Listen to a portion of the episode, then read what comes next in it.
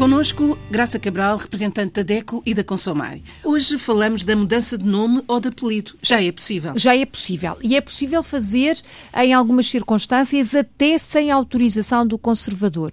Esta questão Uh, tem sido cada vez mais solicitada à DECO esta informação, porque, na verdade, há muitos uh, consumidores estrangeiros a residir em Portugal, portanto, já têm o seu domicílio cá, já têm a sua vida organizada em Portugal e, portanto, têm filhos que são estrangeiros, ou não têm nacionalidade portuguesa e que vivem cá e que têm nomes que são fora do nosso comum português. Depois temos a situação dos imigrantes que já vão na segunda, na terceira ou na quarta geração, portanto, portugueses que imigraram para uh, por esses países, enfim, pelo mundo fora e que vivem por aí, que têm filhos nascidos noutros países que não o nosso e que têm nomes que não são portugueses, nomeadamente nomes próprios. E ainda a situação dos imigrantes que quiseram manter a nacionalidade portuguesa e a nacionalidade do país onde estão agora a residir e a trabalhar e que têm nome próprio ou apelido que não é, eh, na maior parte das vezes, reconhecido em Portugal.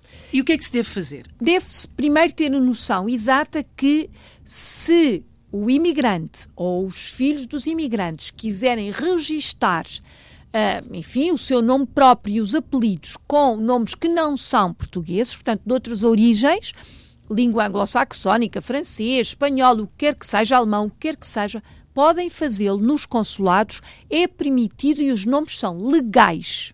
Portanto, vamos imaginar que um casal de imigrantes que está a trabalhar, sei lá, uh, na Alemanha e nos está a ouvir e quer pôr um nome uh, próprio à filha ou filho, um nome que é alemão mas pensam regressar a Portugal e estão na dúvida se o devem fazer ou não.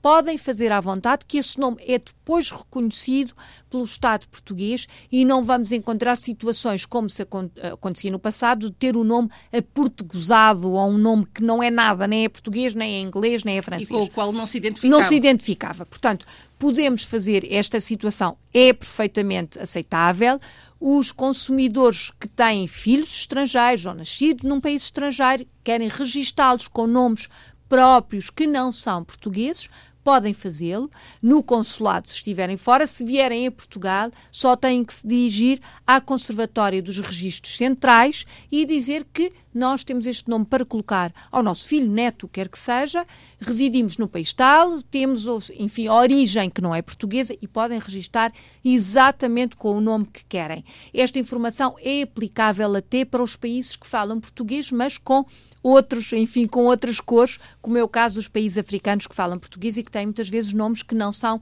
exatamente os que tradicionalmente se usa no nosso país. E no não caso dos apelidos? Os apelidos é a mesma circunstância, desde que o apelido esteja registado como sendo, enfim, do pai e da mãe, dos seus progenitores, pode ser registado sem qualquer autorização. Estamos a falar de um processo perfeitamente comum, não precisa da autorização de conservador, ou se por acaso tinha um nome estrangeiro porque era casado com um cidadão estrangeiro, mas agora vai divorciar-se e não quer, não precisa de autorização, elimina esse apelido e ponto final. Portanto, tudo isto é feito com a maior facilidade na conservatória, nos registros centrais. Se efetivamente quer fazer outra operação de, enfim, mudança de nome, porque não gosta, nunca utiliza aquele nome do meio, ou porque houve, uh, uma, enfim, um desentendimento familiar e já não quer ter o nome do pai ou da mãe, esta eliminação esta sim precisa de autorização do conservador. É diferente. É diferente. Agora, um nome estrangeiro próprio, um apelido